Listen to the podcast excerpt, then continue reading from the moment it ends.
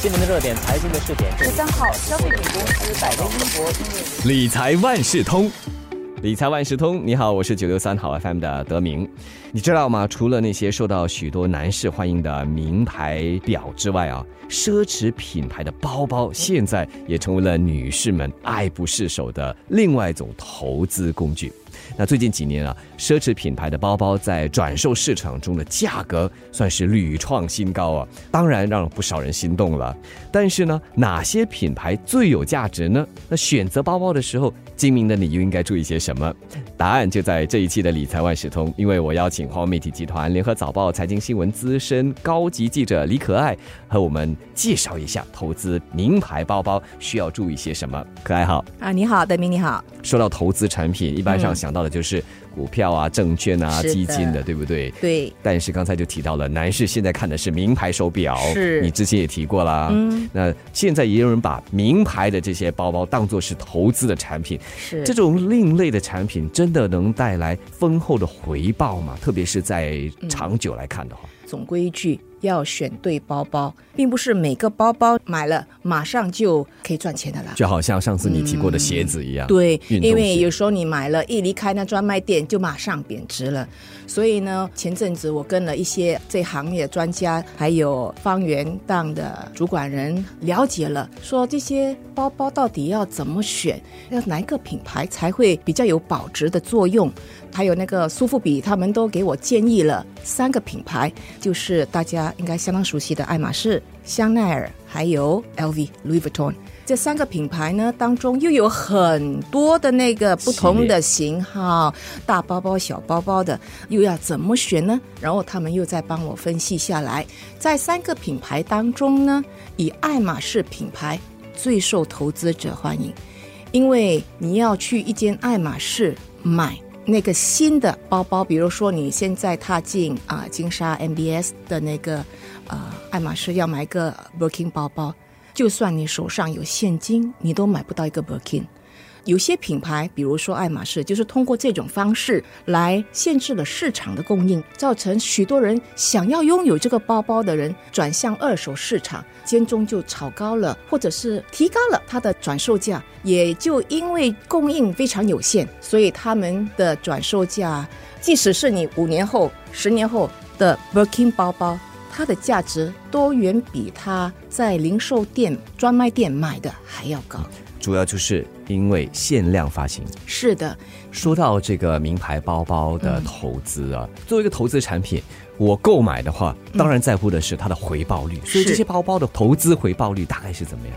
根据英国伦敦的 Art Market Research，他们是挺受认可的。他们编排了一个奢侈品指数，根据他们的指数了，整体这些奢侈品牌的包包价格，在二零二一年全年上涨了六点八八线。这个数目字是个平均数。如果你单单看某个品牌的包包，比如说是 Chanel 的那个 Classic Flat，它的价格呢，甚至是上涨的十七点五八线。这个是好是坏呢？我做一个比较吧。你以新加坡的私宅做一个比较，二零二一年私宅的价格上涨了大概二点二，当然这也是平均数字了。以平均数字对平均数字，买包包好像 还比较好赚。不过呢，话又说回来，这个包包要选得对，才会有这样的一个价格增值、了。都说是平均了嘛？嗯对对平均不是所有都是那么高，有高有低的。对对对对对，所以选择对包包，似乎对女人来说又可以带又可以投资，何乐不为呢？是不是所有的包包都会涨的呢？不是所有的包包，比如说 Matia d Art 的那个包包，好像一个小娃娃这样的晚装包包，它在去年十一月 Christie 的那个拍卖会上，成功标价是两万三千七百五十英镑，这个价格其实跟二零一九年的价格是一样的，没有变，所以也不是每个包包都会涨。但是你看，基本上我们讲爱马仕这个品牌吧，比如说像这个 Birkin，一个普通的 Birkin 二手包，如果保养得好，在二零一九年冠病疫情发生之前呢，它大概是一万五这样的价格。然后现在你随便去好像 Farfetch、Real Real 这些 .com 的平台看一下，都差不多要两万到两万五，在两年涨了差不多最少五千到一万。嗯哎，可爱提到了另外一点，那就是保养。在哎二手市场中找这个投资产品，也就是名牌包包啊，要怎么选呢、才不会选错，而且是选对它日后的增值潜力？就像我刚才说的，有三个品牌，Hermes 主要看两种包包，那就是 Birkin 跟 Kelly。然后香奈儿呢，香奈儿九零年代，不知道你认识一个男的，他绑着小马尾，戴着黑眼镜，就就是 Karl Lagerfeld。他那个年代呢，跟香奈儿做了很多的合作。那个时候的 Classic Flat 有双膝的那个 lock 啊，那个包包很受欢迎，都很有潜能。我们在讲 Louis Vuitton、LV 这个品牌，LV 品牌呢，一九九七年的时候，他们开始用了 Marc Jacobs 为他们的创意总监。那时候开始，这个老字号，这个老品牌，好像就开始有点创意，有点新意。他为他这个老品牌注入了很多比较年轻的元素。他们也跟很多不同的知名人士一起联合推出一些限量包包。这些限量包包的收藏价值也比较高，比如说他们跟 Steven Sprouse、跟 Takashi Murakami 合作，还有草间弥生合作，这些年代的合作包包，如果找得到，是很有收藏价值的。当然，在二零一八年之后呢，LV 也跟了另外一个叫做 Vigal Abloh 合作，他是他们的创业总监。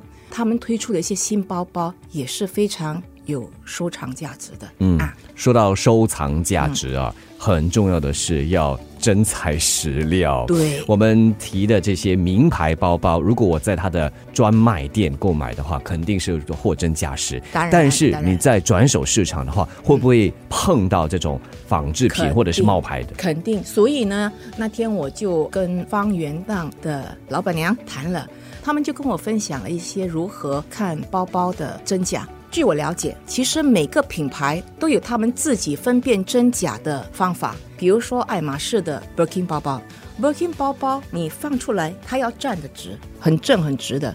如果你看仿的包包，形状哪个角落有点点塌的样子，嗯，当然，现在做的包包的骨架，它会很顺的，摸起来好像中间没有个切线的。然后呢，Birkin 包包也有一个印章，它的印章呢，旧的款式是在包包的 flap 那边。你翻进来，你可以看到小印章，那个印章就代表了它的年份、它的款型。你可以去网上看，它每个年代有不同印章，它的字体、字形、大小都可以分辨出是真或是假。然后再来，你看那个 Birkin 包包，它的缝线针，仿制品通常都是大量生产，要便宜嘛，他们就用机器，好像车布一样，嘚嘚嘚嘚嘚的这样车过去，所以他们的真车车出来的线是很直的。但是如果你拿个 Birkin 包包，真正的这样看它的话，它的针线是有一点点倾斜向上的。因为是手工。手工，不是机器这样车出来直直的那种。还有另外，比如说香奈儿，香奈儿它的包包里面通常都有个数码的，有个好像贴纸数码。这个贴纸数码在紫外线下呢，你可以看到它会出现两个红色线，然后它的包包的证明卡 （authentic card），你摸它的四角，它也会有个小小微凸的一个角落。连真伪卡也这么讲究，嗯，然后你拿紫外线照它的真伪卡上，它的 Chanel logo 也会呈现一点点好像三 D 的感觉这样子。然后说到 LV Louis Vuitton，它更厉害了，大概是在去年初吧，他们已经把 microchips 晶片注入在它的包包里面了。如果你买了二手市场买了一个比较新款，去年初开始发布的那些新款，你不肯定它是否是真假，你只要带着你的 LV 包包到了金沙进去，帮我扫一扫，它就咻咻咻咻咻，哎，既然有这个微晶片哈、如果我不小心丢失或者被窃，可不可以追踪？好像可能可以哦，对哦，我还没有想到这一点呢。嗯，我还没有想到这一点，所以每个包包都有不同的分辨真伪的方法。当然，我们就说道高一尺，魔高一丈，所以啊，大家都在跟进不同的那种真伪的做法，所以还是要继续多看多读，知道他们怎么提升这种分辨的方法。嗯，哎，那说到这个投资名牌包包啊，我相信有些朋友听着听着开始心动了。如果作为一个新手想要购买这些名牌包包作为投资产品的话，还要注意些什么吗？其实好像买 Birkin 包包，如果你要新手买 Birkin 包包的话，不要想太多，要有投资价值的话，Birkin 包包跑的是基本色，就像香奈儿，如果你要买第一个香奈儿的话，买一个基本的黑色的那个不会错了。然后你买 Birkin 的话，你买基本色，黑色很抢手，其他的爱马仕的成色也非常抢手。所以如果是新手买基本色、基本款、经典款，最不会错的。当然，总归一句，女人买包包嘛。买自己喜欢的最重要，嗯。啊，买自己喜欢的，戴了之后很舒服，放回家的时候还会欣赏，还会好好的保养，这样的包包才会有价值。我们谈了怎么选包包，怎么辨真伪，嗯，要回到最根本的问题了。也就是我们投资要有资金。刚才你提到的那个 Christie 的那个娃娃包哈，都要五位数了，哎，真的需要这么多钱才可以买到一个包包吗？是，还是说一些呃大概多少钱就可以入门？好，你如果是要买爱马仕的话，爱马仕的 Birkin 没有五位数是很难进场的。如果你不要爱马仕的，我们可以考虑香奈儿，香奈儿四位数，然后 Louis Vuitton 呢是四位数的，可能偏低一点，还可以拿得到。所以这三个品牌有一个价位让大家选择。那天我就去了方圆档，他拿了几个 Birkin 出来放在桌上，让我。挑 不是让我挑，让我看看，让我看看而已。然后我就跟呃那老板娘说：“哇，桌面上就坐着一个三房氏族。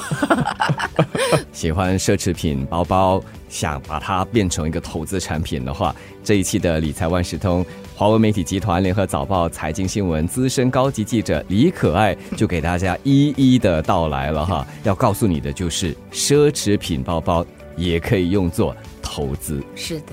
谢谢你，德明。谢谢可爱。谢谢。理财万事通每期提供你最需要知道的理财与财经知识。如果你想了解更多，可以到早报的 SG 搜索“联合早报财经专栏理财简囊”。我是九六三好 FM 的德明，我们下期再见。